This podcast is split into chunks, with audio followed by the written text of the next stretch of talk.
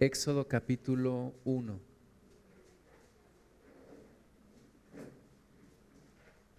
Y vamos a hacer una oración antes de comenzar a leer. Padre, te damos gracias por este tiempo donde podemos buscar tu rostro. Delante de ti, Señor, están nuestras vidas y abrimos nuestro corazón, nuestra mente a ti. Ayúdanos, Padre, a entender tu palabra y a poderla poner por obra, Señor. Y te pedimos que tú te manifiestes aquí con nosotros en tu palabra que es verdad, que es vida.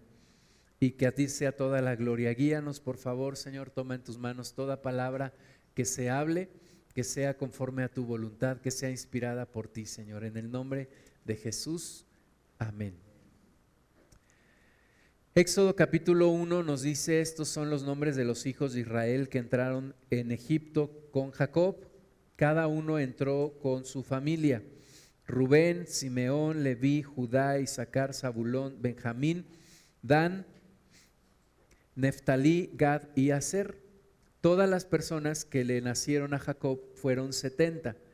Y José estaba en Egipto. Y murió José y todos sus hermanos y toda aquella generación. Y los hijos de Israel fructificaron y se multiplicaron y fueron aumentados y fortalecidos en extremo y se llenó de ellos la tierra. Entre tanto se levantó sobre Egipto un nuevo rey que no conocía a José y dijo a su pueblo, he aquí el pueblo de los hijos de Israel es mayor y más fuerte que nosotros Ahora pues seamos sabios para con él, para que no se multiplique y acontezca que viniendo guerra, él también se una a nuestros enemigos y pelee contra nosotros y se vaya de la tierra. Entonces pusieron sobre ellos comisarios de tributos que los molestasen con sus cargas y edificaron para Faraón las ciudades de almacenaje Pitón y Ramesés. Pero cuanto más los oprimían, tanto más se multiplicaban y crecían, de manera que los egipcios temían a los hijos de Israel. Y bueno, como nos, como nos dice aquí el libro de Éxodo, sabemos que José llegó a Egipto como primero vendido por sus hermanos, pero después sabemos toda la obra que Dios hizo en José. Y José llegó a ser el segundo a cargo de este país, pero cuando él muere, dice aquí que toda la gente que entró con él, porque él después mandó llamar a su padre y a sus hermanos y todos vinieron con sus familias, nos habla aquí de 70 personas que entraron, pero se multiplicaron y, empezaron a, a crecer en número y se murió José, se murió su generación, se murió el faraón que conocía a José y se levantó una generación que no conocía a José y que, y que no conocía tampoco lo que Dios había hecho. Y entonces empezó a crecer el pueblo de Israel y el pueblo de Egipto empezó a tener una preocupación. Y cuando, recuerdan ustedes que, que cuando entró José con su familia, el faraón les dio una tierra ahí, tierra de Gosén se llama, y ahí ellos fueron creciendo, los egipcios no les gustaban las, las ovejas, entonces ellos dijeron, allá váyanse con sus ovejas, allá, allá hagan su vida, como que aparte del pueblo de Egipto, pero comenzaron a crecer y entonces los siguientes gobernantes de Egipto tuvieron preocupación porque vieron que el pueblo de Israel crecía muchísimo, se multiplicaba. Y además yo creo que veían el favor de Dios sobre ellos, veían la gracia de Dios, venía, veían que la bendición de Dios estaba sobre ellos y tuvieron miedo de ellos. Y entonces tuvieron una idea y la idea fue pues someterlos como esclavos. Aunque ellos habían entrado libremente y con la bendición de José, porque José había sido bendición para todo ese pueblo de Egipto, pues ahora que no estaba José ni ese faraón y ya las cosas habían cambiado, entonces dice aquí que pusieron tributos que los molestasen, comisarios que, de tributos que los molestasen con sus cargas y entonces los pusieron a edificar ciudades y los oprimían. Pero cuanto más los oprimían, dice aquí, ellos crecían y se multiplicaban en mayor manera y los egipcios temían a los hijos de Israel. ¿Qué hace un pueblo cuando le teme a otro? Lo somete, lo sojuzga, lo pone como esclavo. ¿Qué hace el diablo cuando teme a la iglesia? La pone como esclava. ¿Qué hace el diablo cuando sabe que la iglesia tiene el poder de Dios para echarlo fuera, para sujetarlo y para echarlo fuera? ¿Qué es lo que hace? Pues someter a la iglesia. Es un poquito contradictorio, ¿no? Porque uno pensaría, pues la iglesia es la que teme al diablo. No, el diablo es el que le teme a la iglesia. ¿Y cómo le teme? Entonces la pone como esclava, la pone en esclavitud. Y eso es lo que, lo que hace el enemigo. Lo mismo que hizo este faraón con el pueblo de Israel es lo que hace el diablo contigo y conmigo. Nos quiere poner en esclavitud y desafortunadamente muchas veces lo ha logrado. Nos pone en esclavitud porque nos tiene miedo. algunos de nosotros nos cuesta trabajo entender eso, pero el diablo nos tiene miedo. Porque sabe que si tú descubres el poder que Dios tiene en ti, Él no puede subsistir, Él no puede quedarse en tu vida. Entonces te tiene miedo y porque te tiene miedo te pone esclavitud, te pone problemas, te pone situaciones que te esclavizan. Dice aquí en el versículo 13, y los egipcios hicieron servir a los hijos de Israel con dureza y amargaron su vida con dura servidumbre en hacer barro y ladrillo y en toda labor del campo y en todo su servicio a los cuales, perdón, al, al cual los obligaban con rigor. Entonces, Egipto teme a Israel, lo somete, lo pone a hacer cosas pesadas, lo pone a hacer servidumbre, lo pone a hacer ladrillos de barro, lo pone a hacer ciudades de almacenaje, lo pone a hacer obras, lo somete. Y, eso es lo que el diablo ha hecho con nosotros, someternos a través de la esclavitud. No de una esclavitud física como esta, pero sí a través de una esclavitud espiritual. Es la forma en la que el diablo controla a la humanidad es a través de la esclavitud, con dura servidumbre, con cargas pesadas en el corazón, con temores, con complejos, con inseguridades, con amarguras, etcétera, etcétera, etcétera. Y eso es lo que el diablo ha hecho con la humanidad. Al final, el enemigo le teme a Dios y el enemigo le teme a la humanidad que descubre los planes de Dios. Porque si la humanidad descubre que en Cristo puede tener autoridad para someter al enemigo y para echarlo de su vida, pues el diablo no tiene más que hacer. El diablo es un enemigo vencido. Ya lo venció Cristo en la cruz. Aunque para nosotros nos parezca muy poderoso y, e intimidador y que nos causa muchos problemas, la verdad es que Dios ya lo venció. Lo que el enemigo no quiere es que tú te des cuenta de eso. Y entonces te pone más cargas, te pone problemas, te pone situaciones para que tú no descubras que tú tienes poder sobre él. Versículo 15, y habló el rey de Egipto a las parteras de las hebreas, una de las cuales se llamaba Cifra y otra Fua, y les dijo, cuando asistáis a las hebreas en sus partos y veáis el sexo, si es hijo, matadlo y si es hija, entonces viva. Pero las parteras temieron a Dios y no hicieron como les mandó el rey de Egipto, sino que preservaron la vida a los niños. Y el rey de Egipto hizo llamar a las parteras y les dijo, ¿por qué habéis hecho esto que habéis preservado la vida de los niños? Y las parteras respondieron a Faraón, porque las mujeres hebreas no son como las egipcias, pues son robustas y dan a luz antes que la partera venga a ellas. Y Dios hizo bien a las parteras y el pueblo se multiplicó y se fortaleció en gran manera. Y por haber las parteras temido a Dios, Él prosperó sus familias. Entonces Faraón mandó a todo su pueblo diciendo, echad al río a todo hijo que nazca y a toda hija preservad la vida. El enemigo está tratando de acabar con nosotros. El diablo está tratando de acabar contigo y conmigo.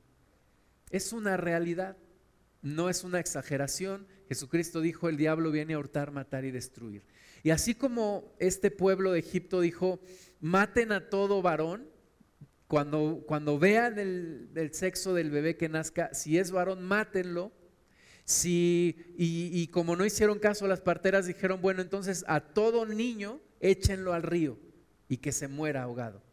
Pues es lo que el diablo quiere hacer, matar nuestras vidas en fe, matar nuestros sueños, matar nuestras, nuestra, nuestra fe en Cristo, matar nuestros, nuestras aspiraciones, acabar con nuestras familias.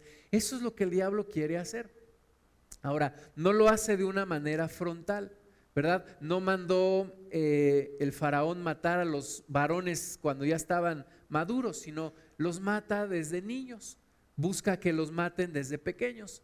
Entonces lo, lo, mismo hace el diablo, desde que somos niños trata de acabar con nosotros y trata de marcar nuestra vida para el resto de, nuestro tiempo, para que vivamos en una esclavitud a Él.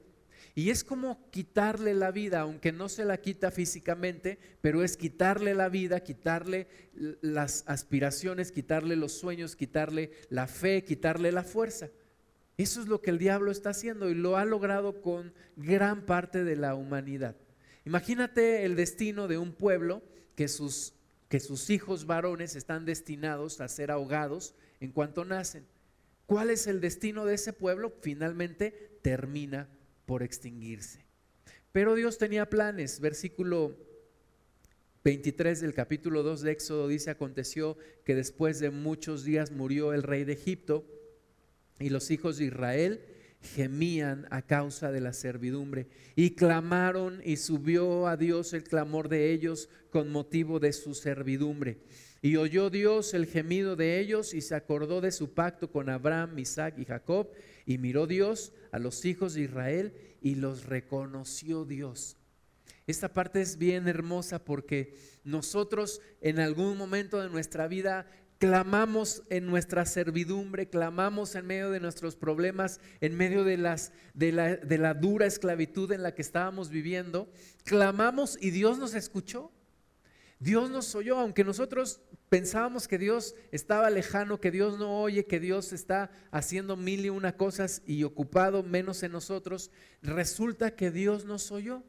Dios escuchó nuestro clamor, Dios escuchó el gemido nuestro estando en medio de la esclavitud, teniendo todavía esa esclavitud. Dios nos escuchó. Y Dios dice que miró a los hijos de Israel y los reconoció los reconoció. Esta palabra es especial porque es como cuando una persona te, ve y te, y te, dice, yo te conozco, yo, o yo te reconozco, ya sé quién eres tú. Dios reconoció a los hijos de Israel. ¿Por quién los reconoció? Por Abraham, Isaac y Jacob. Por aquellos con los que había hecho pacto. Dios reconoció al pueblo de Israel y Dios se dolió en su corazón y Dios dijo, es tiempo de hacer algo, es tiempo de sacar este pueblo de la esclavitud. Así como contigo y conmigo Dios dijo, es tiempo de sacar a esta persona de la esclavitud. Es tiempo de hacer un cambio en sus vidas. Vamos a Éxodo 5. Sabemos ahí que bueno Dios llamó a, a Moisés y a Aarón y les encomendó la tarea de, liderar el cambio de la, salida de Israel de la esclavitud de Egipto. Pero ya entrando en, en, cómo lo hizo, Éxodo 5, versículo 1, dice, después Moisés y Aarón entraron a la presencia de Faraón y le dijeron, Jehová, el Dios de Israel, dice así, deja ir a mi pueblo a celebrarme fiesta en el desierto. Esta es una palabra que yo quisiera que se nos quedara en el corazón. Dios dice, deja ir a mi pueblo, deja ir a mi pueblo, suelta a mi pueblo. Y es lo mismo que Dios le está diciendo al enemigo en estos días acerca de ti. Deja ir a mi pueblo, suelta a mi pueblo, deja que mi pueblo me sirva deja ir a mi pueblo a celebrarme fiesta en el desierto, dice aquí. Y, repetidas veces Moisés y Aarón dijeron a Faraón, así dice el Señor, deja ir a mi pueblo, deja ir a mi pueblo. Y Dios quiere en, esta, en este tiempo nuestro que salgamos de la esclavitud. Dios está declarando, deja ir a mi pueblo, deja salir a mi pueblo, suelta a mi pueblo, déjalo ir de la esclavitud, porque tenemos esclavitud todavía en nuestras vidas en muchas áreas. Y Dios está determinando que es tiempo de salir de la esclavitud. Deja ir a mi pueblo, le dijeron a Faraón. Y Faraón respondió, ¿quién es Jehová para que yo oiga su voz y deje ir a Israel? Yo conozco, perdón, yo no conozco a Jehová, ni tampoco dejaré ir a Israel. Y ellos dijeron, el Dios de los hebreos nos ha encontrado. Iremos pues ahora camino de tres días por el desierto y ofreceremos sacrificios a Jehová nuestro Dios para que no venga sobre nosotros con peste o con espada. Entonces el rey de Egipto les dijo, Moisés y Aarón, ¿por qué hacéis cesar al pueblo de su trabajo? Volved a vuestras tareas. Dijo también Faraón, he aquí el pueblo de la tierra es mucho y vosotros les hacéis cesar de sus tareas. Y mandó Faraón aquel mismo día a los cuadrilleros del pueblo que lo tenían a su cargo y a sus capataces, diciendo, de aquí en adelante no daréis paja al pueblo para hacer ladrillo como hasta ahora. Vayan ellos y recojan por sí mismos la paja. Y les impondréis la misma tarea de ladrillo que hacían antes y no les disminuiréis nada porque están ociosos. Por esto levantan la voz diciendo, vamos y ofrezcamos sacrificios a nuestro Dios. Agrávese la servidumbre sobre ellos para que se ocupen en ella y no atiendan a palabras mentirosas. Fíjate cómo reacciona el, el enemigo. Dios dice, deja ir a mi pueblo. Y el, faraón reacciona y dice, no, pues no solamente no lo voy a dejar ir, sino que más carga le voy a poner. Le pondré más carga, le pondré más problemas, dejarán de estar de ociosos escuchando estas ideas falsas, porque, porque el, el diablo dice, ustedes siempre serán esclavos míos. Y es la voz que día tras día el diablo nos, nos pone. Tú siempre serás mi esclavo.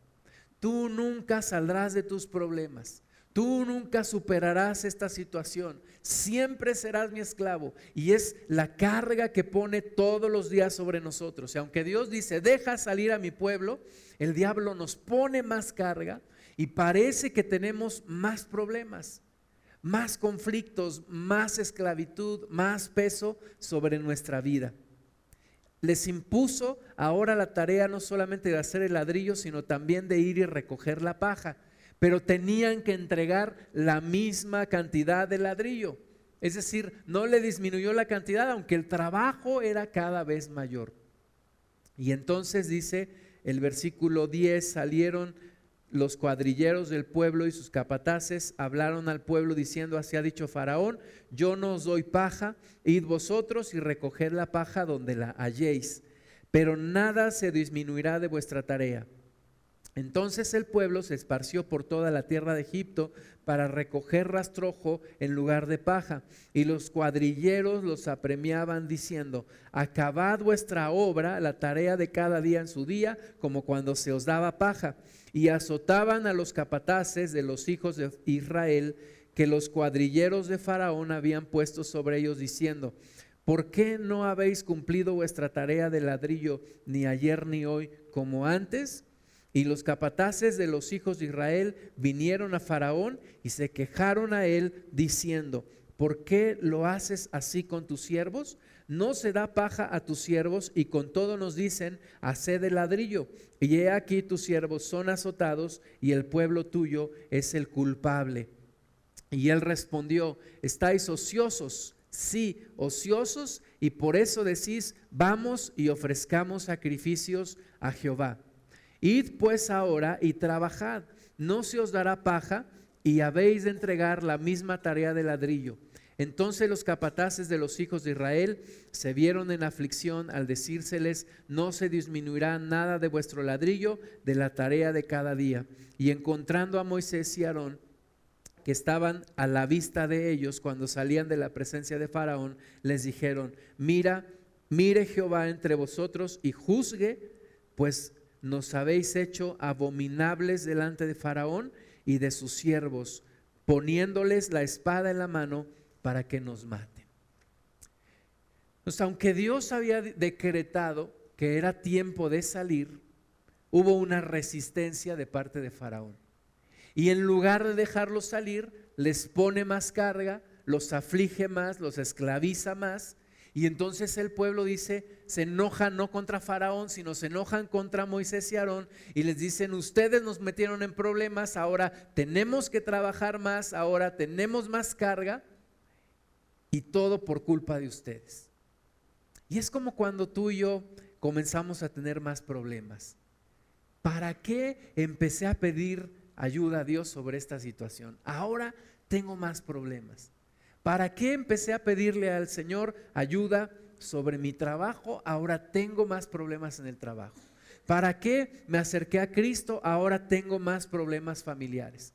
¿Para qué me acerqué al Señor? Ahora tengo en mi corazón, siento confusión, siento caos.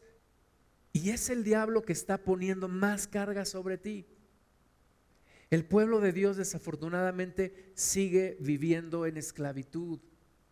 Seguimos afanados con nuestros problemas, seguimos afanados con nuestras situaciones, con nuestro trabajo, afanados de tal manera que no tenemos tiempo para servir a Dios.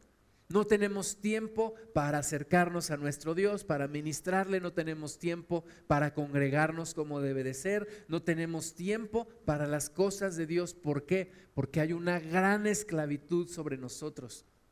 Problemas que vienen a nuestra vida, afanes de trabajo, tengo que terminar esto, me exigen más en mi trabajo, me demandan más tiempo, me demandan más resultados.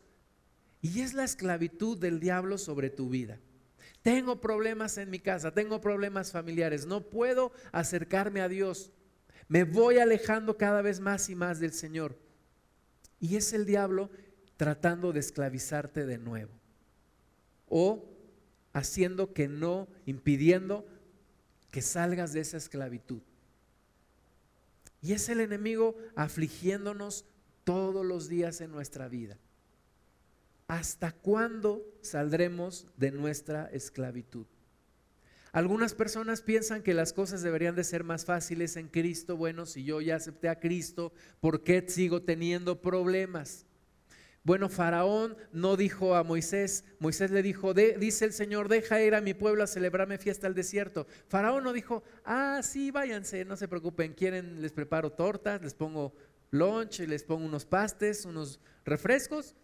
No, Faraón se, se afirmó más en su posición y dijo, bueno, pues están de ociosos, ya tienen ideas de que quieren libertad, pues voy a endurecer mi mano con ustedes. Y tuvieron que venir la plaga de sangre, la plaga de ranas, la plaga de piojos, la plaga de moscas, la plaga de el ganado, la plaga de úlceras, el granizo, las langostas, las tinieblas. Tuvieron que venir nueve plagas y finalmente, la muerte de los primogénitos para que Faraón permitiera que Israel saliera de Egipto. Es decir, no es una cuestión fácil salir de la esclavitud. No es algo que el diablo va a decir, ah, sí, ya salte, no te preocupes, quieres irte con Cristo, vete. No, el diablo va a estar peleando buscando retenerte, buscando someterte más para que no te salgas de su, de su esclavitud. Es una guerra. Y nosotros en lugar de decir, sí, pues me rindo, pues yo siempre soy maceta, no voy a pasar del corredor. No, en lugar de rendirnos, tenemos que seguir luchando y tenemos que seguir deseando la libertad. En estos días sigue habiendo esclavitud en este mundo. Acaba de salir una noticia en México de una señora, una persona, no me acuerdo si era señora o señor o niño o niña, pero era una persona que estaba esclavizada planchando para unas personas y finalmente se escapó, jovencita dicen. Se escapó y bueno, ya ahora ya platica y, es un escándalo. Pero no solamente es, es un caso aislado, hay esclavitud, esclavitud sexual, hay esclavitud de niños, hay esclavitud en países como, como en China. En China tú no puedes, por ejemplo, los chinos no pueden tener acceso libre a Internet. ¿Por qué? Porque no quieren que sepan cómo se vive en otros lugares del mundo. Entonces los, los tienen ahí cegados a eso. Hay esclavitud en la India, hay niños, muchas de las cosas que la gente en México compra de Fayuca, piratería que se compran, la hacen niños en Asia que están esclavizados. Tú puedes ver reportajes en internet de niños esclavizados, puedes ver talleres de costura donde los niños ahí comen, trabajan, este, hacen sus necesidades, duermen todo en un cuarto, así encerrados, encerrados todos, haciendo lo, lo que tienen que hacer. Y la gente que los tiene les prohíbe ni siquiera pensar en que pueden ser libres. No pueden mirar a otro lado, no permiten que haya gente que venga y que les platique de la libertad. ¿Por qué? Porque ellos quieren que sigan trabajando para ellos, porque son esclavos y esclavos seguirán hasta el final. Y eso es lo que el diablo quiere hacer contigo y conmigo esclavizarnos, que no escuchemos ideas de libertad en Cristo, que no escuchemos, que no pensemos que nuestra vida puede ser diferente, porque Él nos quiere sometidos, esclavizados a Él. Y tú y yo estamos esclavizados en ira, en amargura, en miedo, en resentimiento, en odio, en pecado y en muchas otras cosas. Y cuando Cristo empieza a hacer algo en nosotros, parece que se nos viene más el problema y decimos, mejor no, me dio miedo, mejor no, porque es más caos, mejor, como dicen, malo conocido que bueno por conocer, mejor me quedo en la comodidad de mi esclavitud. Pero Dios quiere que salgamos de la esclavitud. Dios quiere que seamos completamente libres, totalmente libres.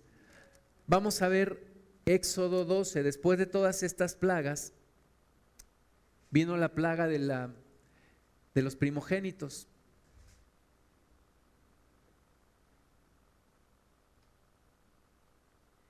Finalmente con esta plaga, Faraón cedió.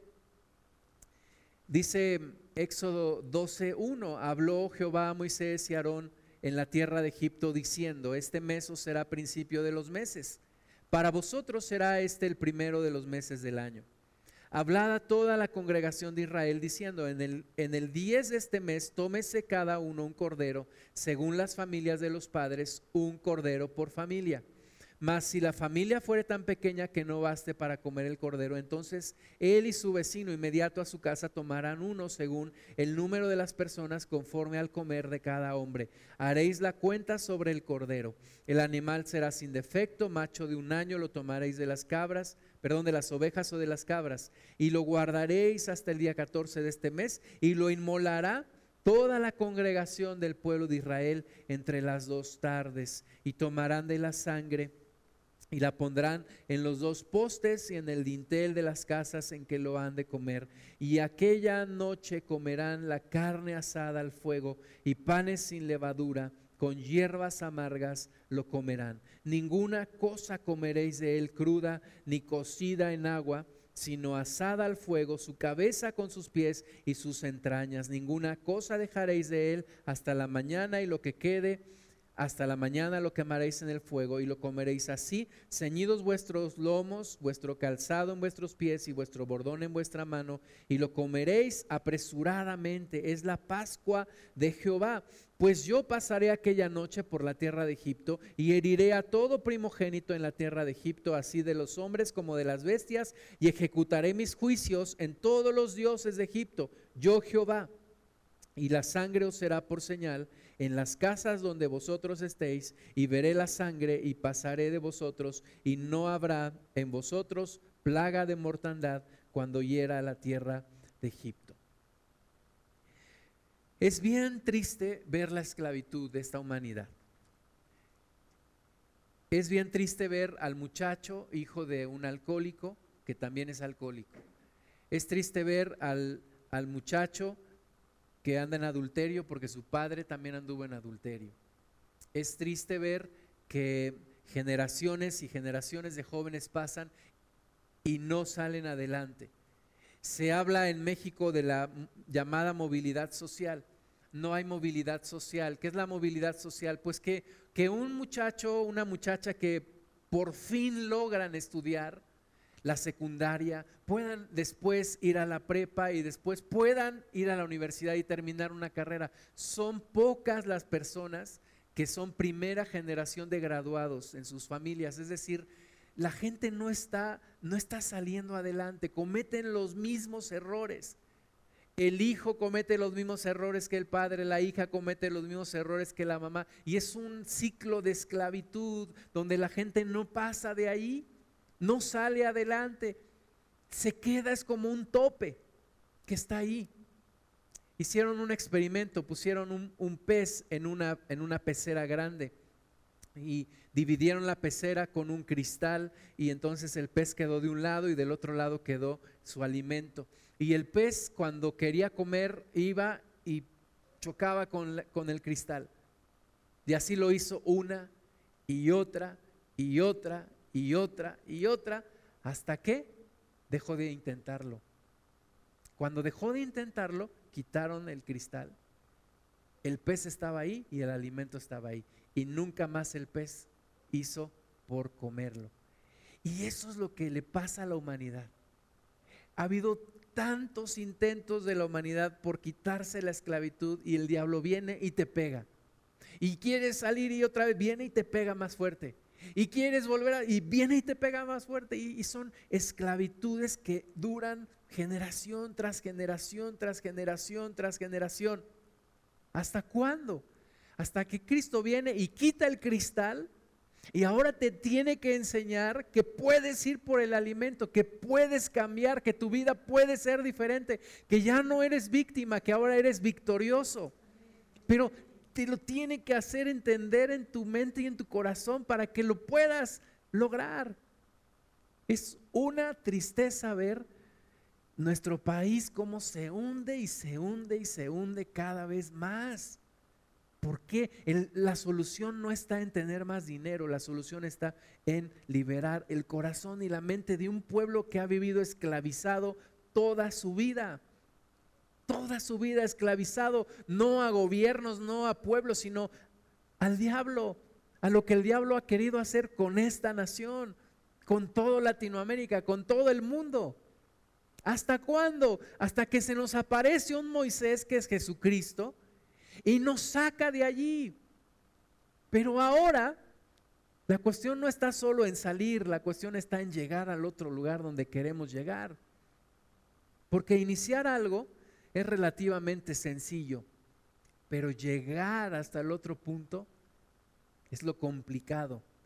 Jesús tuvo que morir como este cordero que Israel seleccionó y mató uno por familia y, derramó su sangre y ellos pusieron la sangre en los dinteles de sus casas, de sus puertas y entonces a la medianoche de ese día a la medianoche el ángel del Señor pasó casa por casa y donde no vio la sangre entró y mató al primogénito tanto de humanos como de animales.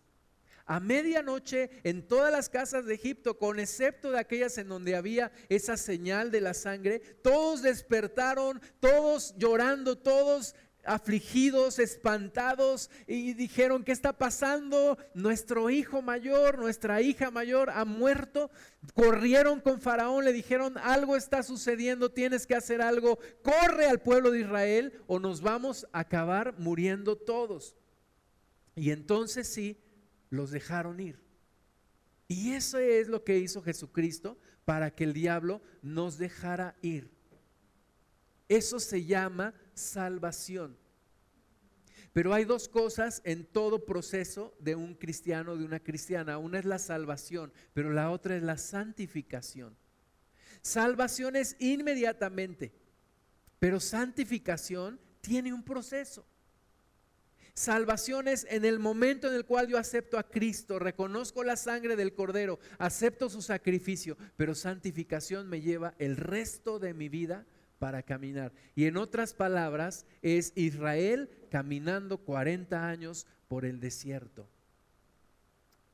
Porque es más fácil la salvación, pero para la santificación se requiere una vida entregada al Señor salieron de allí, todavía hicieron por detenerlos, los persiguieron, pero finalmente Israel salió.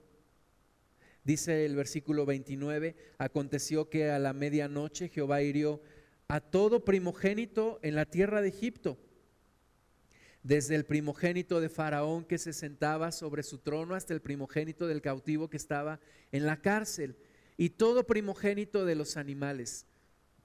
Y se levantó aquella noche Faraón, él y todos sus siervos y todos los egipcios, y hubo un gran clamor en Egipto, porque no había casa donde no hubiese un muerto. E hizo llamar a Moisés y Aarón de noche y les dijo, salid en medio de mí, pueblo vosotros y los hijos de Israel, e id Servid a Jehová como lo habéis dicho, tomad también vuestras ovejas y vuestras vacas como habéis dicho, e idos y bendecidme también a mí. Y los egipcios apremiaban al pueblo, dándose prisa a echarlos de la tierra, porque decían, todos somos muertos.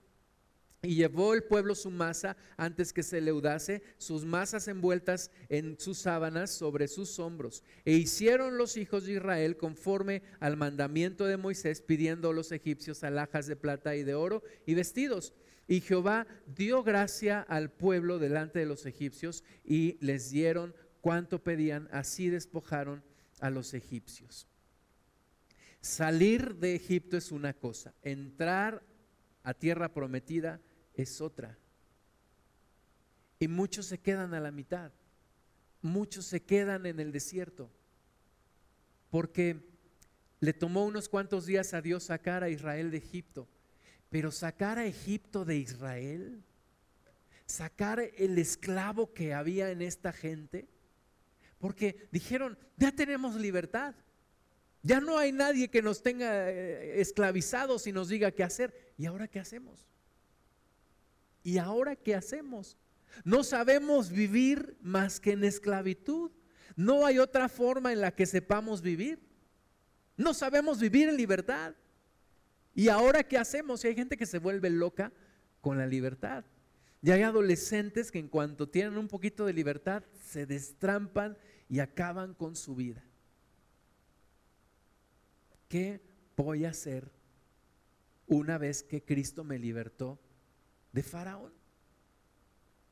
Ellos salieron, fueron, caminaron, Dios los llevó por el desierto y empieza el proceso de santificación. Y entonces se dan cuenta que el problema, principal problema, no estaba en Egipto. El principal problema estaba dentro de ellos. Éxodo 15, 22. E hizo Moisés que partiese Israel del Mar Rojo. Y salieron del desierto de Shur y anduvieron tres días por el desierto sin hallar agua. Y llegaron a Mara y no pudieron beber las aguas de Mara porque eran amargas. Por eso le pusieron el nombre de Mara, que quiere decir amargura. Entonces el pueblo murmuró contra Moisés y dijo, ¿qué hemos de beber? Y Moisés clamó a Jehová y Jehová le mostró un árbol y lo echó en las aguas y las aguas se endulzaron. Allí les dio estatutos y ordenanzas y allí los probó. Esta, esta palabra es, es, es fuerte. Dice, ahí les dio estatutos y ordenanzas y ahí los probó. ¿Cómo reaccionas tú en medio del desierto? ¿Cómo reaccionas tú cuando ya perdiste, ok, decías, Dios, ya no aguanto esta vida, ya no soporto esta vida, ya no sé qué hacer, ayúdame? Y Dios te ayuda y te saca de ahí. ¿Y ahora qué vas a hacer? Ahora te enfrentas a un desierto y ahí es donde ellos se dan cuenta que hay amargura en su corazón. Las aguas de Mara, amargura. La esclavitud peor es la que se lleva dentro, no la física. Es la esclavitud del corazón. Y ahora ya salí de Egipto. ¿Y ahora qué hago? ¿Cómo me quito esta amargura? ¿Cómo me saco esta amargura que hay en mi corazón? Ya dejé Egipto y ahora estoy en el desierto. ¿Cómo le hago para ser verdaderamente libre? Cuando Jesús les dijo a los judíos, ustedes son esclavos, y ellos dijeron, esclavos de quién? Somos hijos de Abraham. Jesús les dijo, ustedes son esclavos. ¿Esclavos de qué? Del pecado. Esclavos del diablo. Y esa esclavitud no se quita con irse de un lugar a otro. Y ese es el problema de mucha gente que siempre está huyendo, huyendo de los problemas, huyendo de las responsabilidades, huyendo de una ciudad a otra, huyendo y finalmente los problemas te los llevas contigo porque esa no es la solución. La solución es ser libre en el corazón, ser libre. Oye, ya tengo 44 años, ¿soy libre? Sigo con los mismos problemas que tenía hace 20, hace 30. Sigo con los mismos, las mismas situaciones en mi corazón que me vuelven a recordar las circunstancias que no soy libre. Ellos allí les dio el Señor estatutos y ordenanzas y ahí los probó. Y dijo, si oyereis atentamente la voz de Jehová tu Dios e hicieres lo recto delante de sus ojos y diereis oído a sus mandamientos y guardares todos sus estatutos, ninguna enfermedad de las que envía a los egipcios te enviaré a ti, porque yo soy Jehová tu sanador. Y llegaron a Elim, donde había doce fuentes de aguas y setenta palmeras, y acamparon allí junto a las aguas. Tú y yo debemos anhelar la libertad pero la verdadera libertad. La verdadera libertad en Cristo. Tenemos que darnos cuenta en qué parte del desierto estamos y anhelar la libertad y buscar la libertad. Buscarla con todo nuestro corazón. ¿Qué es lo que Dios quiere? ¿Para qué murió Cristo en la cruz? Para darte salvación, sí, pero también para darte libertad. Jesús murió en la cruz porque quiere un pueblo libre, un pueblo libre de afanes, de miedos, de resentimientos, de perezas, de flojera, de apatía, de ira, de contienda. Todo eso que aprendimos en Egipto y que todavía traemos en nuestro, en nuestro caminar. Todavía no sale Egipto, ya salimos de Egipto, pero Egipto todavía no sale de nosotros. Tiene que salir, tiene que salir. Es el propósito de Dios que Egipto salga de nosotros. 40 años no fueron suficientes y finalmente esta generación que salió de Egipto no entró a tierra prometida. No entraron. Qué tristeza. No entraron.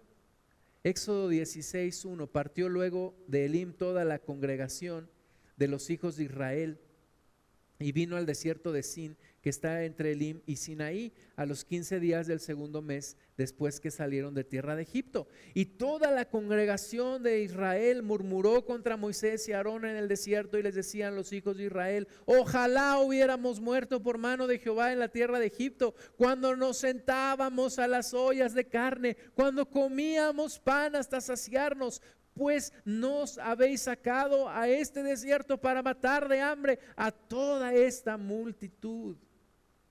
Ahí está la esclavitud.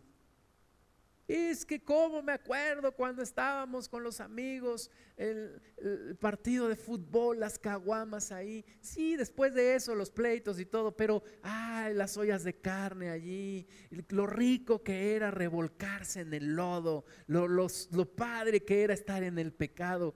Y estamos añorando, añorando aquello de lo cual algún día dijimos, yo quiero salir de ahí. Quiero salir de los afanes. Quiero salir de los problemas familiares. Quiero salir de la mediocridad. Y volvemos a la mediocridad.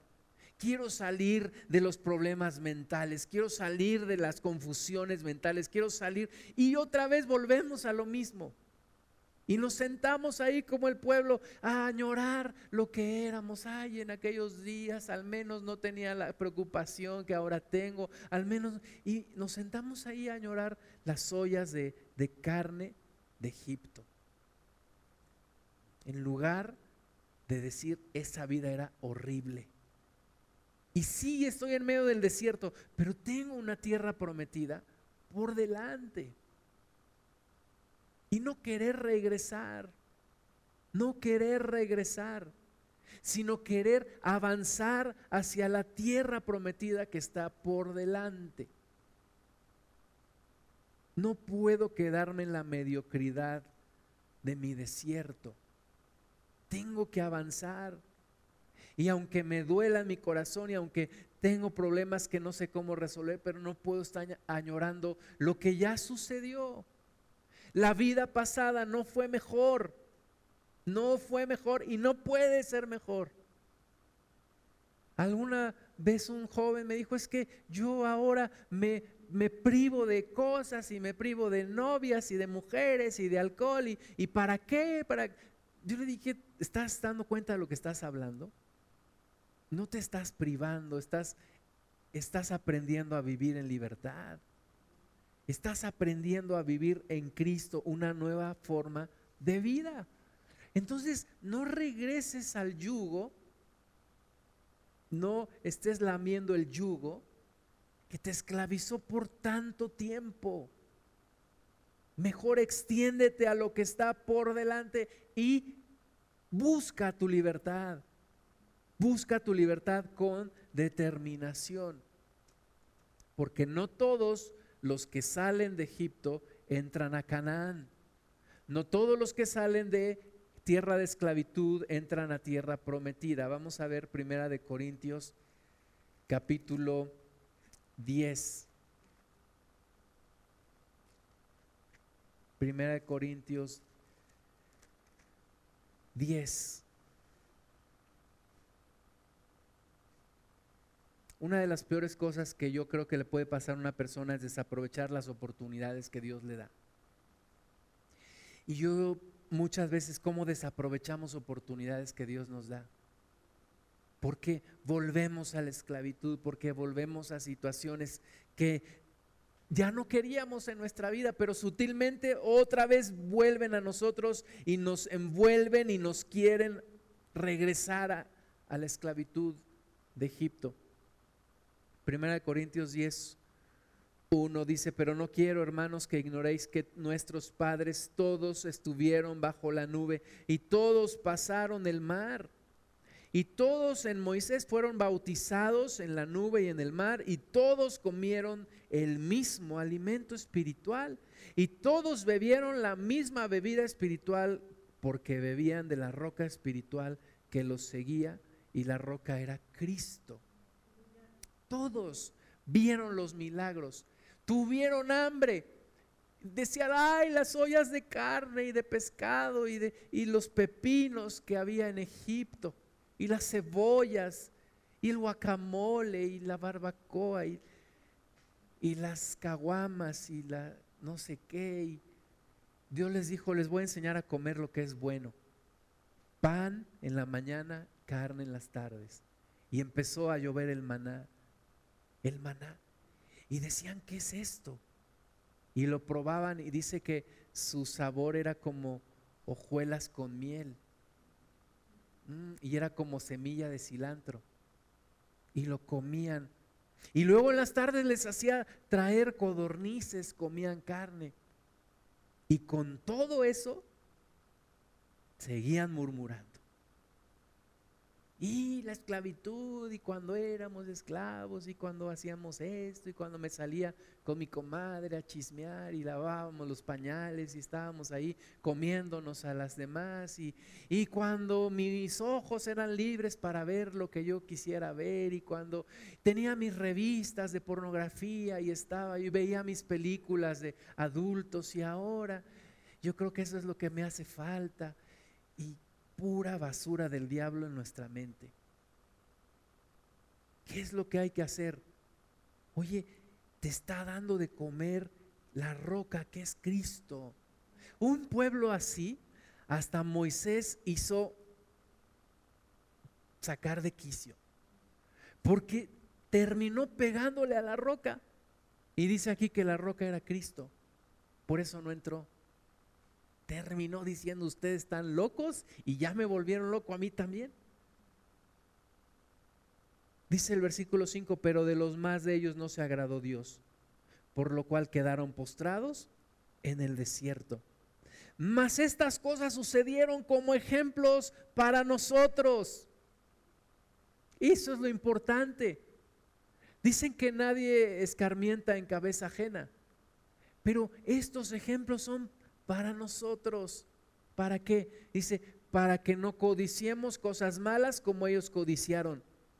Ni seáis idólatras como algunos de ellos, según está escrito, se levantó el pueblo a comer y a beber y se levantó a jugar ni forniquemos como algunos de ellos fornicaron y cayeron en un día 23 mil. Ni tentemos al Señor como también algunos de ellos le tentaron y perecieron por las serpientes. Ni murmuréis como algunos de ellos murmuraron y perecieron por el destructor. Y estas cosas les acontecieron como ejemplo y están escritas para amonestarnos a nosotros, a quienes han alcanzado los fines de los siglos. Entonces todo esto se escribió para nosotros, para que nosotros no caigamos en los mismos errores, para que de nosotros sí se desarraigue la esclavitud que hay en nuestro interior. Dice el versículo 12, al que, así que el que piensa estar firme, mire que no caiga. Yo tengo que estar buscando mi libertad continuamente. Yo no puedo estar confiado. No, pues yo ya llegué, no, pues yo ya no me va a pasar nada, no, pues no. El que piensa estar firme, mire que no caiga. Y, examínate a ti mismo y, y descubre en qué áreas de tu vida todavía hay esclavitud. No sea, dice, no os ha sobrevenido ninguna tentación que no sea humana no os ha sobrevenido ninguna tentación que no sea humana. O sea, todo lo que hemos enfrentado en nuestras vidas no es del otro mundo y es parte de nuestra santificación y de nuestra libertad. Parte de nuestra libertad. Pero fiel es Dios que no os dejará ser tentados más de lo que podéis resistir, sino que dará también juntamente con la tentación la salida para que podáis soportar. Y es el proceso de santificación, de ser completamente libres. Pero no lo va a lograr aquel que dice, pues si se puede, llegará. Si Dios quiere hacerme libre, lo hará. Si lo he de lograr, lo lograré. No, es la persona que se determina y dice, yo voy a alcanzarlo, yo voy a lograr, yo voy a, alcanzar, entrar a la tierra prometida, no nada más quedarme aquí en el desierto. Lo quiero alcanzar, lo quiero lograr y en eso se me va a ir la vida, en eso se me va a ir todo, en entrar a la, tierra prometida.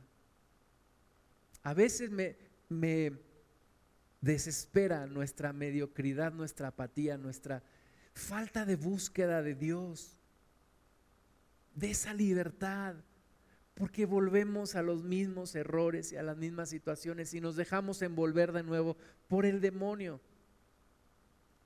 Y no salimos de donde estamos. Y Dios nos llama y Dios nos busca y algo, algo no, no se rompe, algo no se alcanza a romper en nosotros. Pero ahí está el Señor buscando sacarnos de, los ciclos que traemos en nuestra mente. Romanos 8, 28.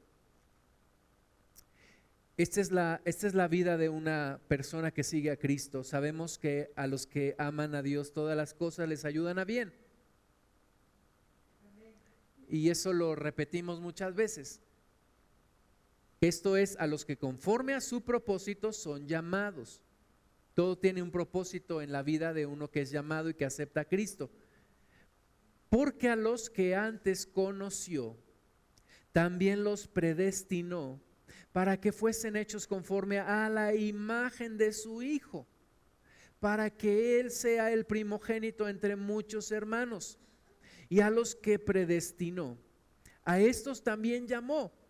Y a los que llamó, a estos también justificó y a los que justificó, a estos también glorificó.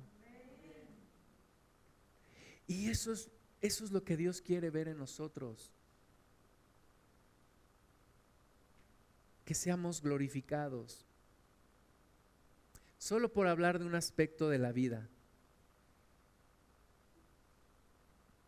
Me toca platicar de repente con personas que me toca entrevistarlas. Y a veces me toca platicar con personas que me dicen, mira, yo cuando era niño, uno de ellos me platicó, cuando era niño mis padres murieron, vivíamos en Mestititlán. Y mi hermano y yo salimos de allí, nos fuimos al Distrito Federal, empezamos a estudiar, trabajábamos, estudiábamos, me titulé empecé mi despacho, trabajé para empresas, me hice de mis clientes y hoy soy una persona próspera. Cuando yo veo, cuando yo veo a alguien así, yo digo, sí se puede salir de la, de la pobreza, de la mediocridad, del dolor. Pero cuando veo una, una persona que no aprovecha las oportunidades, falta a la escuela, no le echa ganas a la escuela, por solo decir alumnos que no ponen atención, se conforman con sacar 70, apenas pasar. Yo me dan ganas de sacudir a esa gente. ¿Qué te pasa? ¿Qué te pasa? Cuando veo cristianos que medio la llevan, no leen la Biblia, no oran, no se congregan, a veces sí, a veces no, llegan tarde. De verdad, mis amados hermanos, no entiendo. Yo quise agarrar mi traje, rasgarlo, decir, Dios, ayúdame a entender. ¿Por qué no aprovechamos las oportunidades? Es que tienes que estar listo en todo momento. Alguien dijo, pues es que yo nunca pensé que, que mi vida iba a cambiar tan rápido. Es que tienes que estar listo en todo momento. Es que yo pensé que te iba a tener para siempre. Es que yo pensé que las oportunidades duran para siempre. No. No. Y entonces, ¿qué nos falta?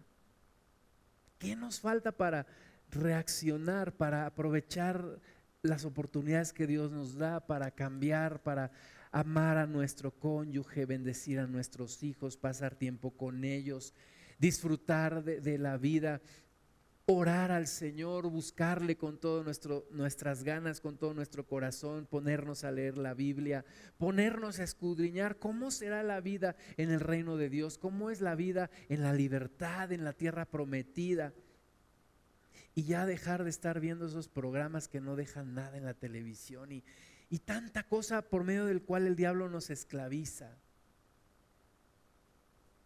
¿Cuándo será el tiempo? A los que conoció, los predestinó, los llamó, los justificó y los glorificó. Dios no deja obras en construcción como los políticos latinoamericanos que dejan en construcción todo. Dios no deja a alguien a la mitad. Dios no dice, ay, pues ¿qué crees? Que me equivoqué contigo. Mejor no. Mejor ya no. Ya no me nace. ya no, ya no siento hacerlo. No, Él termina la obra, termina la obra. Y yo creo que a veces nos tiene que sacudir y lo hará, lo hará. Ahora que, que hubo el temblor en, en Asia, mi esposa me platicaba, dice, es que vi un programa en la televisión y, y un señor que muy reconocido en México y, y, dijo que se espera un temblor muy fuerte en Ciudad de México. Y dijo que faltará el agua y es cuando habrán problemas y yo le digo al Señor que no tenga que ser necesario todo eso, que no tenga que venir una sacudida a nuestro país, que no tenga que... Pero la iglesia, ¿qué está haciendo? La iglesia ya se metió en sus propios problemas. Es que yo tengo mis propios problemas. Oye, tú eres llamado a interceder por tu nación, eres llamado a interceder por tus familiares que no conocen. Sí, pero yo no tengo tiempo. No tengo tiempo. Estoy tan lleno de actividades, tan lleno de cosas. No se me vayan a ofender, pero yo quisiera que en los, en los días de oración aquí hubiera al menos tres familias. Y luego cuatro, y luego cinco, y luego seis, y luego vinieran todos a orar. Y a veces sí es una decepción. Se los digo de todo mi corazón, a veces es una decepción. A veces uno prepara el estudio bíblico y, voy a llevar y, tres, cuatro. Wow. Que Dios una vez me dijo, lo mismo te da preparar para uno que para diez, ¿no? Sí, Señor. Y con la misma pasión deberías hacerlo para uno que para diez, pues sí. Pero hay cosas que yo no alcanzo a entender, Padre. ¿Por qué teniéndolo todo, no lo aprovechamos? ¿Por qué teniendo las cosas por las buenas, no las hacemos por las buenas? Y tienen que suceder cosas en nuestra vida. Tienen que pasar cosas. Salió, Mateo 13.1, salió Jesús de la casa y se sentó junto al mar y, se le juntó mucha gente. Y entrando él en la barca se sentó y toda la gente estaba en la barca. Y les habló muchas cosas por parábolas diciendo, he aquí el sembrador salió a sembrar. El sembrador salió a sembrar y mientras sembraba parte de la semilla, cayó junto al camino y vinieron las aves y la comieron. Parte cayó en pedregales donde no había mucha tierra y brotó pronto porque no tenía profundidad de tierra. Pero salido el sol se quemó y porque no tenía raíz se secó. Y parte cayó entre espinos y los espinos crecieron y la ahogaron. Pero parte cayó en buena tierra y dio fruto, cual a ciento, cual a sesenta y cual a treinta por uno. El que tiene oídos para oír, oiga. Ayer estuvimos allá en, el DF y siempre que vamos me gusta pasar por lugares donde yo, donde yo, donde yo pasaba, caminaba, iba a la escuela, iba a jugar básquetbol. Ayer me acordé de un vecino, se drogaba, tenía como dos años más que yo. Hoy en día él está enfermo de su mente por tanta droga que consumió, quedó mal. Es como un niño. Otro vecino lo mataron. Otros veo que siguen en la misma vida, en la misma vida de mediocridad, donde yo estaba. Espero ya no estar ahí. Y, veo cómo se va perpetuando. Y luego veo las, las, las hijas de, de ellos, sus hijos, y siguen en lo mismo, la droga, el alcohol, el sentirse malos, el sentirse dueños de una cuadra. Y es el diablo esclavizándolos. Y da pena ajena y da dolor ver que la gente sigue en lo mismo, en lo mismo y en lo mismo. Y es el sembrador sembrando su semilla pero una cayó junto al camino. y no la entendió y vinieron los pájaros y se la comieron y se la llevaron. Y así muchos escuchan la palabra, pues ¿qué dijo? Pues quién sabe, pero estaba bonito. Y, el pájaro ya se llevó tu semilla. Y ya no, esa oportunidad que tuviste para cambiar, se fue. Con las alas de ese pájaro que se la llevó. Y luego otra semilla cayó en pedregales. Y empezó a brotar rápido, pero vino la aflicción. Y dijo, pues yo pensé que iba a ser más fácil. Pues yo pensé que no me iban a exigir pues yo pensé que todo era amor. Y entonces dice, pues ahí nos vemos, como dijo Nicodemos. Yo de aquí no soy. Yo no soy para que me anden presionando. Yo no soy para que me anden diciendo. Y se va. Hay gente ingobernable que no la puede gobernar ni Dios. Y simplemente la aflicción no es para mí. Y yo quiero andar haciendo lo que a mí se me pegue la gana. Y luego otra semilla cayó entre espinos y creció, pero los espinos la ahogaron. Y los espinos son el afán de este siglo y las riquezas, el amor al dinero, el afán de este siglo, el ritmo tan ajetreado, tantas cosas que hacer, tantos negocios que cerrar, compromisos que cumplir, agendas que llenar. Y entonces creció, pero se ahogó y se terminó. Y solamente una pequeña parte cayó en buena tierra de alguien que oyó, entendió y dio fruto. Y ese dio cual a ciento, cual a sesenta, cual a treinta por uno. Mis amados hermanos, yo quiero ser de ese. Yo quiero ser de ese, de esa buena tierra que haya cambios en mi vida.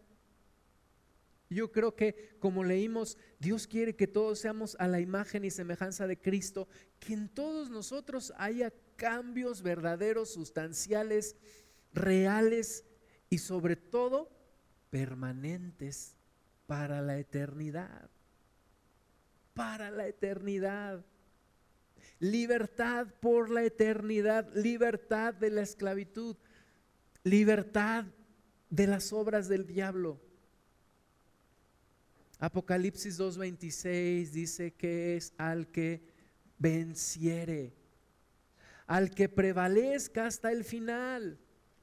No al que empezó, no al que se quedó a la mitad, no al que se quedó en tres cuartos, es al que venciere, al que llega hasta el final. Y aunque el diablo viene y te da tus, tus periodicazos para decirte, no puedes, no puedes, no puedes, tú te tienes que aferrar del Señor y tienes que decir, sí puedo porque Dios está conmigo, porque Dios me lo prometió, me conoció, me predestinó, me llamó, me justificó y me glorificó. Entonces tengo que seguir adelante. No puedo desviarme, traicionarme, fallarle a mi Cristo. Tengo que ir hacia la meta. Santiago 4:7 nos da la forma, someteos a Dios, resistir al diablo y huirá de vosotros. En medio de este camino en el desierto, tengo que someterme a Dios y resistir al diablo. Mateo 16, 24. Entonces Jesús dijo a sus discípulos, si alguno quiere venir en pos de mí, niéguese a sí mismo y tome su cruz y sígame. Y sígame. Hermanos, esta, esta carrera de, en Cristo es una profesión que demanda la totalidad de tu vida. O sea, no es un hobby. Ah, voy a la iglesia el domingo. Cuando pueda. Un ratito. Ah, sí. Es como cuando pueda voy al Pachuca, al estadio a ver jugar al Pachuca, ¿no? Cuando pueda voy a prender el partido del Cruz Azul, cuando pueda, es, ah, sí, cuando pueda voy a, visitarte, ¿eh? cuando pueda este, voy a hacer tal cosa, cuando pueda voy a leer, cuando pueda voy a orar, cuando pueda. Entonces lo, lo tomamos como un hobby, ¿por qué? Porque así nos enseñó la religión. Ve a misa de, de 8 y a las ocho y media ya estás fuera y todo el día haces lo que tú quieras. Pastor Alfredo Velasco en Ciudad Neza tiene un, servicio a las 8, me parece que otro a las 10 y otro a las 12. Una vez le pregunté cuál es el que más se llena y otro en la tarde. Me dice el de las 8. ¿Por qué, pastor? Pues porque traemos todavía la, la idea de que ve a misa de 8, a las 9 ya estás libre y haces lo que quieras con tu día. Entonces, entre menos compromisos, entre menos me comprometa, y ese es el miedo que muchos de nosotros teníamos. Yo me acuerdo, yo decía, no me voy a fanatizar. Voy a leer la Biblia, pero no me voy a fanatizar y no voy a ser como la persona que me está predicando la palabra, que todos los domingos está en la iglesia y qué horror, y siempre está hablando de la Biblia y qué horror, yo no quiero ser como él. Y oh sorpresa, te das cuenta de que es o todo o nada. O sea, no hay medias tintas.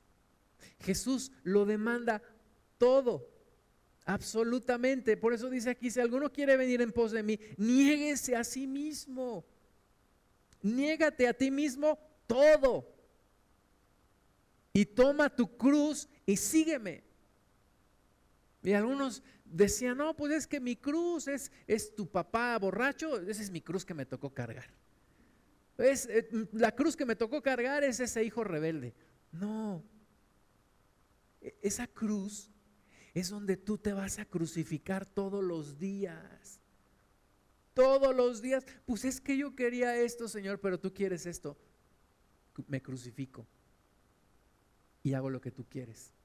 Pues es que yo quería vengarme, Señor, pero tengo mi cruz. Me crucifico y te sigo. Y tú dices, que no me venga de mis enemigos, sino que ore por ellos. Pues yo quería esto, Señor, este placer, pero tú me dices que no, me crucifico y te sigo a ti. Es todo, es todo. Si alguno quiere venir en pos de mí, niéguese a sí mismo y tome su cruz y sígame. No dice aquí si alguno quiere venir en pos de mí, vaya a misa de 10 y a las diez y media ya está libre y haga de su vida lo que quiera. O venga el domingo y el resto de la semana viva como quiera. O de su diezmo y después haga con su dinero lo que quiera. O dedíqueme cinco minutos al día para orar y el resto del día haga lo que quiera. No, dice, niéguese a sí mismo, tome su cruz y sígame. La iglesia no está lista para lo que viene. La iglesia no está preparada para lo que viene. Y hay algunos profetas verdaderos diciéndonos, la iglesia no está preparada para lo que viene, porque es una iglesia que le gusta la comodidad, que no ha aprendido a negarse a sí misma, que no vive en la cruz. Una iglesia cómoda, una iglesia sin compromisos, no les gusta hacer compromisos con nada, no les gusta comprometerse verdaderamente. Esa es la iglesia y la iglesia no está preparada para lo que viene. Y en los tiempos finales habrá muchos sorprendidos y muchos estarán dentro de la iglesia. Es que yo pensé que esto era lo que es ser cristiano. No, eso no es ser cristiano. Eso no es ser cristiano. Ser cristiano demanda todo de ti, negarte a ti mismo, tomar la cruz y seguirle. Y cuando me vaya mal, pues ni modo, ni modo. Acabamos de leer que todas las cosas tienen un propósito. Y cuando me vaya bien, pues no te olvides del Señor. Niegue su cruz, perdón, niéguese a sí mismo, tome su cruz y sígame. Porque todo el que quiera salvar su vida, la perderá. Y todo el que pierda su vida por causa de mí, la hallará. Yo no me quiero hacer fanático. Yo no quiero estar todo el día en la iglesia, yo no quiero estar con el aleluya en la boca, yo no quiero estar con el amén en la boca, yo no quiero aprenderme el Salmo 119, yo no quiero orar todos los días. ¿Qué van a decir de mí? Que soy un fanático, que soy un extraño. El que quiera salvar su vida, la perderá. El que quiera salvar su vida, la perderá. Y todo el que pierda su vida por causa de mí la hallará se ha diluido tanto el Evangelio, tanto, tanto, tanto. Los primeros cristianos daban todo, todo, todo, y todo era todo. Y nosotros no queremos, queremos lo mínimo, lo mínimo, lo mínimo indispensable para seguir, para continuar, para identificarme, pero no comprometerme, no darlo todo. ¿Sabes qué es compromiso? En un desayuno de huevos con jamón, la gallina está involucrada, pero el cerdito está comprometido. Es darlo todo, todo, todo. No sabemos comprometernos, no estamos dando todo. Jesús dijo, aquel que mira a una mujer deseándola y adulteró con ella. Por tanto, dice, si tu ojo derecho te es ocasión de caer, arráncalo. Porque mejor te es entrar en el cielo incompleto que quemarte entero en el infierno. Y nosotros decimos que exageración, Señor. O sea, nada más por mirar a una mujer me voy a arrancar mi ojo. Y si tu mano derecha te es ocasión de caer, córtala. Porque mejor te es entrar incompleto en el cielo que completo quemarte en el fuego. Dime si no es una enseñanza radical. No hay medias tintas. No hay medias tintas. Porque ¿qué aprovechará al hombre si ganare todo el mundo y perdiere su alma? ¿O qué recompensa dará el hombre por su alma? Porque el Hijo del Hombre vendrá en la gloria de su Padre con sus ángeles y entonces pagará a cada uno conforme a sus obras. De cierto os digo que hay algunos de los que están aquí que no gustarán la muerte hasta que hayan visto al Hijo del Hombre viniendo en su reino. No es un mensaje sencillo el, mensaje del Evangelio esta semana comencé a leer el Nuevo Testamento. Y yo le digo al Señor, del Antiguo Testamento yo podía leer cuatro capítulos por día. De tu palabra, Señor Jesús, leer dos y asimilarlos y vivirlos está complicado. Es un, es un mensaje de, de poder de definirse, de decidir si entras o no entras, pero no puedes estar en medio. El que, el que entra a la tierra prometida es el que se determina a entrar. Pero el que dice, pues hay, pues como que sí, pero como que no, si se puede llegaré, y si no, pues será en otra ocasión. No, es, ese no va a entrar. Y yo quisiera que todos entremos, que todos entremos. Por eso a Jesús no lo seguían muchos. No lo seguían muchos. Y muchos se regresaban y decían, este hombre está loco. Es imposible. Los mismos discípulos le dijeron, Señor, si esa es la condición, es imposible. Dijo Jesús, lo que es imposible para los hombres, para Dios no lo es pero es todo, es entregarlo todo y es buscar una libertad completa y total. Vamos a ponernos de pie.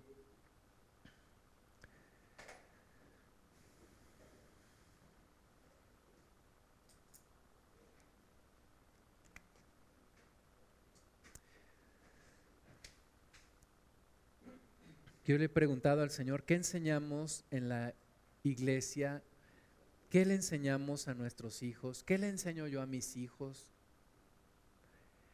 yo no quiero que mi vida sea una vida mediocre, tibia, sin definirse.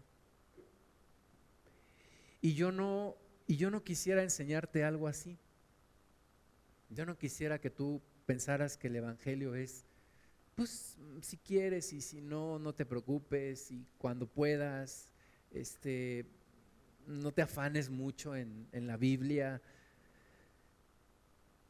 Yo quisiera que todos entendiéramos lo que dice Cristo.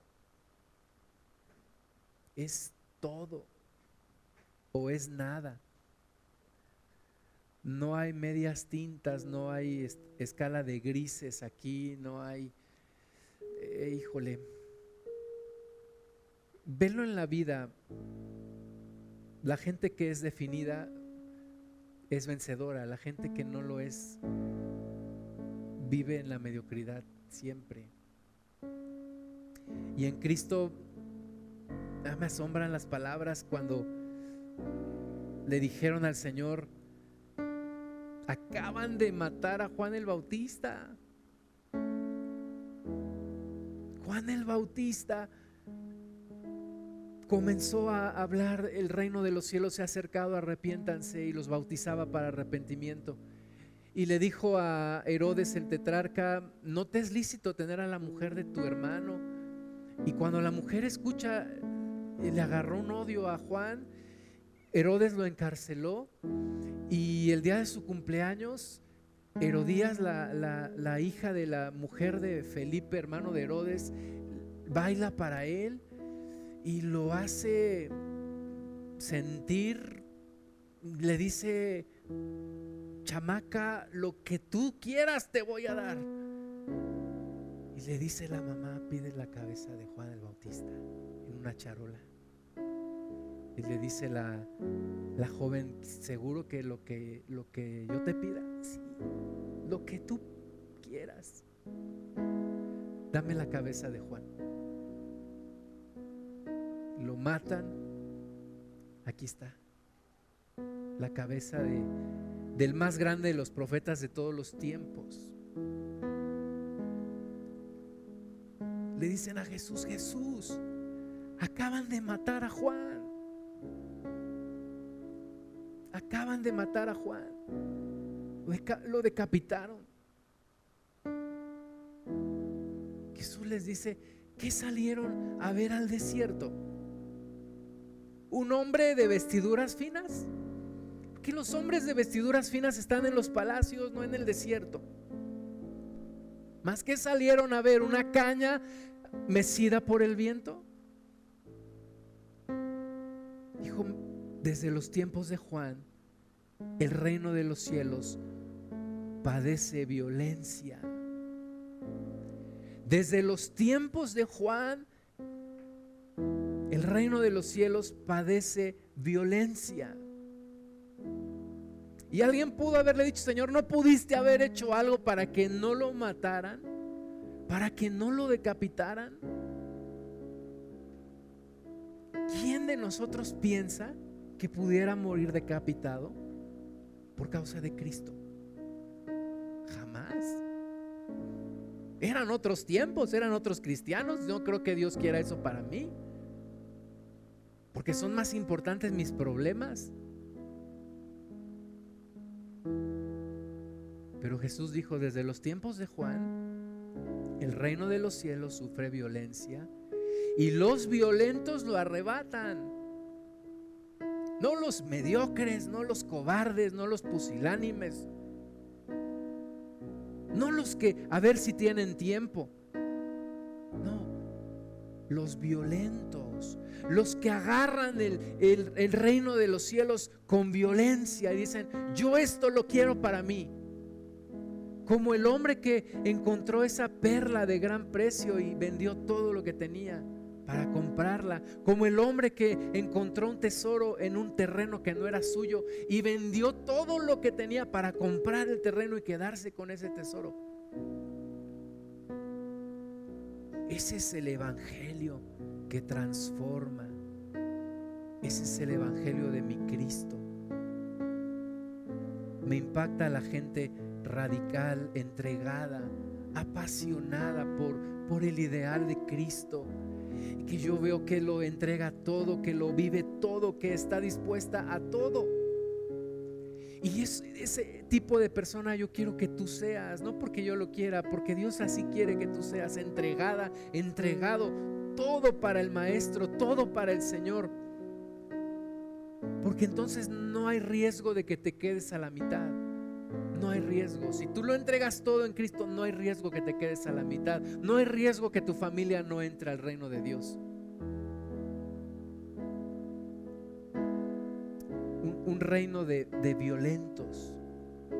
No somos los violentos que se manifiestan y que hacen, hacen desorden en las calles. Y, no. Los violentos que son definidos, que son entregados, conocen a su Señor, se entregan a Él, están dispuestos a todo, a sufrir, a, entregarlo todo. Señor, te damos gracias en el nombre de Jesús. Padre, solo tú puedes transformarnos, solamente tú puedes cambiarnos, Señor.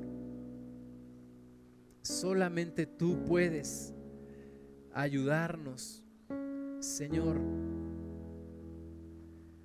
Solo tú nos puedes sacar de Egipto y meter a tierra de Canaán. Señor amado, gracias te damos. No todos los que salieron entraron. No todos los que vieron la nube. Ni todos los que comieron el maná. Ni todos los que bebieron del agua de la roca entraron. Y esto se escribió para nuestra enseñanza y amonestación. El que tiene oídos para oír, oiga. Y yo te pido que hoy todos tengamos oídos para oír, Señor. Lo que el Espíritu dice. Lo que la iglesia tiene que escuchar. Tu voz, Señor. Tu voz. Y tu voz consuela, pero también tu voz sacude. Y tu voz hace temblar. Y tu voz crea la luz en medio de las tinieblas. Señor, aquí estamos. Padre, que toda reprensión sea en amor, pero que no nos engañemos con un amor que paraliza, sino que salgamos, Padre, cambiemos, busquemos la libertad completa, libertad total en nuestras vidas, Señor, en medio del desierto, busquemos esa libertad. Levanta tus manos a Dios si quieres que Él haga una obra en ti, que Él te muestre, que Él te transforme, que Él te ayude que Él saque la esclavitud que hay en tu interior. En el nombre de Jesús. En el nombre de Jesús. Señor, bendito eres. Vamos a alabar a Dios. Yo quiero que lo hagas con todo tu corazón, que cantes a lo mejor por primera vez en tu vida, que dances a lo mejor por primera vez que se muestre ese deseo de libertad en ti, de ser libre verdaderamente.